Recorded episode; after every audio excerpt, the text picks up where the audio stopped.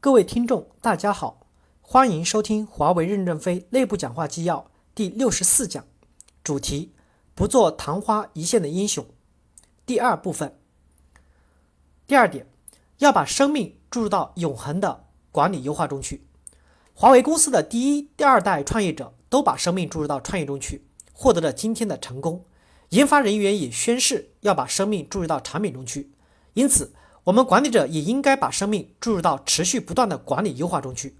把生命注入，并不是要像要你像刚将莫邪铸剑一样跳到熔炉里面去，而是要用一丝不苟、孜孜不倦的精神去追求产品的成功。我经常看到一些员工给公司写的大规划，我把它扔到垃圾桶里面去了。而那些在自己的管理岗位上本身进步了、改进了自己的工作，这时候向我提的建议和批评，我倒是很愿意听的。把生命注入管理中去，不是要你去研究如何赶上 IBM，而是研究你那个管理环节如何是全世界最优的。要赶上 IBM 不是你的事情，你也不具备这样的资格和资历，所以要面对现实，踏踏实实的进行管理的改进，这样公司才会有希望。现在公司说空话的人比干实事的人还是多，干部的幼稚比干部的成熟还是要多。要把生命的理解成一种灵魂和精神，就是要将这种灵魂和精神注入到管理中去。没有这种精神的干部要下岗。前些年，由于快速的发展，我们提拔了很多人。提拔的时候，我们犯过乔太守乱点鸳鸯谱的错误，并不是我们选拔的所有的干部都是合乎科学管理规律要求的。我们一定要把责任意识、认真负责的员工选拔上来，给予培养的机会。通过这种置换，才能使我们的队伍更加的强大。第三点，管理革命的重点是任职资格体系的推行。任职资格的推行不是机械的唯物主义的形而上学的推行，而是真正达到管理进步的真正意义上的推行。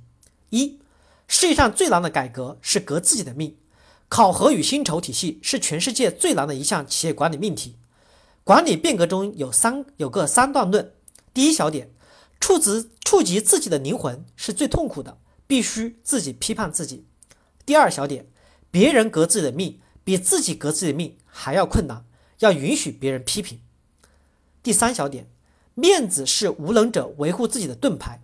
优秀的儿女追求的是真理，而不是面子。只有不要脸的人才会成为成功的人。要脱胎换骨，成为真人。管理中的这个三顿论很重要：一是要自己批判自己，一是要允许别人批判自己，最后是不要太要脸面。而要讲求真理。二，企业的核心价值观通过任职资格体系来体现企业对员工的阶段性的评价。华为公司不是等待一第一小点，华为公司不是等待目标已经实现以后再予评价，而是在发展过程中间进行评价，这使评价的准确性更加的困难。当一件事情做完了来来对它评价是很容易的，当一件事情做了一半来对它评价是很难准确的。我们能等到事情全部做出来以后再做评价吗？那是不行的。我们只有在事物的发展过程中间进行评价。第二小点，评价是通过人做出来的。尽管委员会的委员们很公正，但他们也是人，也是活生生有血有肉的人，也难以摆脱个人对事物问题的看法的局限性。因此，不可能做到所有的评价让人满意。企业要迅速发展，不能等待事事有结果之后再进行盖棺定论。每个阶段的评定必有不正确的地方。我们要求各级干部要尽量的公平公正，但我们要求干部要能上能下，工资要能升能降，要正确的对待自己，也能够受得起委屈。如果不能做到，企业必定死亡。三，一定要把任职资格的工作扎扎实实的做到底，先推行后平约再优化，三到五年内形成自己的合理制度。我认为我们公司就有了生存下去的希望。我想。在推行任职资格中，肯定会遇到重重阻力，但这个体系是一定要坚持下去的。那种对人的评价靠感性的评一评、估一估的时代，已不能再持续下去了。对人的评价靠蒙一蒙、估一估，定位的准确性是不高的，这对我们今后的发展会造成很大的阻力，这样会挫伤优秀员工的积极性，同时保护了一些落后员工。所以要坚决推行干部任职资格体系。当然。外国的先进管理体系要结合华为公司的具体情况，不能教条主义。在一种制度向一种制度转换的过程中间，新鞋总是有些夹脚的，也可能会挫伤一部分的同志。我们的方法是坚决推行已经策划好的任职资格管理，然后在个案处理个别受冤屈的同志，然后展开全面优化，使发达国家著名著名公司的先进管理办法与我们的实践结合起来，形成制度。四，干部一定要有天降大任于斯人的胸怀和气质，要受得了委屈，特别是做了好事还受冤枉的委屈。我们让科以上干部学胡耀邦平反冤假错案这一本书，我们要学胡耀邦胸怀坦荡，对党的事业极端负责任，且敢于坚持真理的精神，也要学习革命前辈历经苦难、痴心不改的坚强意志。看到我们的前辈所经受的苦难，我们那点委屈又算什么？不经磨难，何以成才？第四点，干部的个人品德素质是企业进步的最重要的要素。一，各级干部要提高自己的服务意识，加强自己的社会责任感，全面提高自己的驾驭与管理能力。我们要求中高层干部一定要加快自己的改造，提高自我的改造能力，尽快的适应社会、企业对你的发展和要求。很多书籍都会教会你怎样去做一个真正的人。我们的干部在工作技能上、思想素质上、管理水平上都有待提高，还不能事业企业的发展。在工作中，现在我们面临最大的困难是缺乏干部。我们的高中级干部现在很重要的问题是管理技能还比较低下。我的华为的红旗到底能打多久的真实，是针对公司员工高中层干部而做的。对于中高层干部，华为的核心价值观，你是不是真学明白了？是否具有自我判批判能力了？各级干部都要自我批判的精神。我们要改变工作作风，关心部下，一定要倾听不同的意见。这些意见并非都是出于不良动机，有很多动机都是好的。各级干部部门要和持不同意见的人交朋友，分析这些人的问题，给他们以帮助。一是帮助他们改变思想方法，二是帮助他们疏散到不同的岗位上去，避开和主管领导的正面冲突。只要各干部部真诚做员工的朋友，员工能与你说知心话，我认为应该可以弥补主管在工作中的缺陷。二。我们一定要站在公司的立场，综合的选拔干部，而不要站在小团体、小帮派的立场上选拔干部。我们实行的是干部对事负责制，而不是对人负责制。对人负责制会滋生一些不良的风气，否则就会使很多人说假话、拉拉扯扯、风光许愿、袒护问题、以人划线，一系列毛病都会在我们这个队伍中间出现。这不符合华为公司选拔干部的标准。应应该看这个人的可培养性，区别他的基础素质、他的管理能力。我们要允许持不同意见的人存在。我们对干部有几条纪律：干部只能以个人名义表达自己的意见，我们不允许干部联名、联合签名的方式；干部对个人的问题的看法只能用电子邮件发给专用邮箱反映，而不允许未经批扁、批准擅自把电子邮件上公告栏。当我们认为意见可以公开的时候，我们可以在华为人报、管理优化报上发表。不管是正面的意见、负面的意见，未经批准都是错误的。三，我们要坚持以前制定的几条干部的评定标准。第一小点，各级干部都必须努力培养超越自己的接班人，这是我们事业源源不断发展的动力。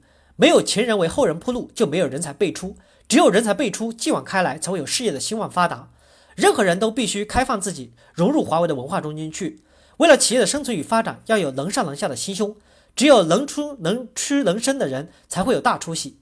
选拔人才要看实际。竞争择优，做不好本职工作的就做不好更重要的工作。当然，看人要看主流，看本质，看发展，看品质，看受过的基础训练，不要求全责备，以偏概全，更不能论资排辈。第二小点，要有强烈的进取精神与敬业精神。没有干劲的人不能进入高层。不仅仅是个人的进取精神，而是使所领导的这个群体的进取与敬业精神。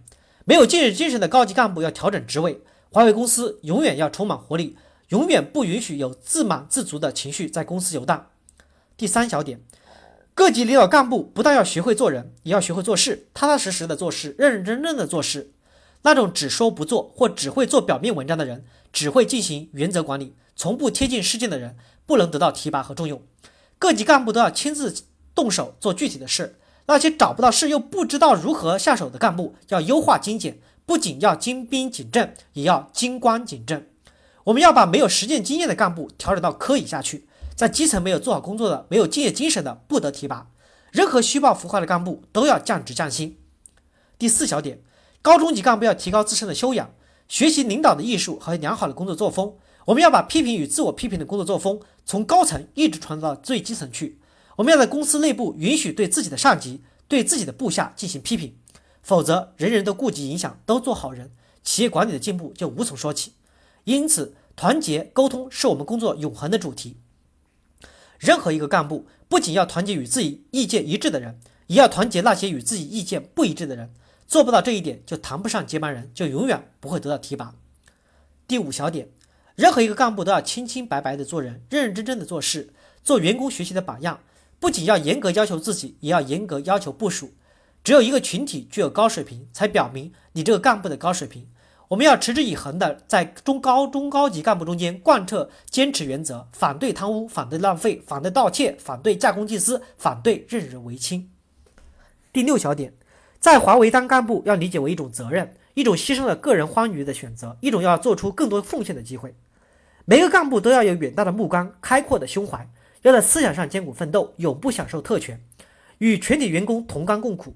我们考核干部要看他担当的社会责任是否有利于公司的整体利益，是否促进部门的管理进步。做活跃的干部就不能满足于个人成就欲。任何未经社会责任改造的人不能成为高中级干部。四，对干部要进行深入的了解与沟通工作。过去十年来，干部大量的被提拔上来，对干部的情况不甚了解。个人的履历可能由于种种原因有不真实的地方，家庭成员的情况可能也有变化。现在我们要求干部在这些地方要加强透明度。你可以放弃对公司的透明度，而公司也可以放弃你做干部的权利。在这个工作中间，我们一定要尊重、相信干部个人对这个问题的陈述，这种陈述也是个人对企业的承诺。这种承诺我们是可以理解的。我们还要清理干部的腐化，绝不允许不良的现象存在。当然，我们要重证据，尊重本人的申诉。宁可信其无，不可信其有。我们的目的是让人改正，对干部的管理一定要让其自我约束。二是公司进行约束。华为公司不是生活在真空，社会上很多东西也会反映到公司中来。公司这么多年来，如果不进行各种管理，任由其自由发展，就成为一个好公司是不可能的。公司理解在发展过程中间存在的这种那样的历史情况，我们希望大家对此能有一个正确的陈述。大家在这个问题上要宁右勿左，不要把公司弄乱了。而是要让员工得到正确的人生观教育。第五点，要在建立起大企业的思想准备、组织准备，更重要的是管理方法与管理手段的准备。一，我的华为的红旗到底能扛能打多久？一文向外界说明了一个问题：华为一定会成为国际性的大公司，这一点大家都已有了思想准备、组织准备，而管理的方法与管理的手段方面还缺乏准备。二。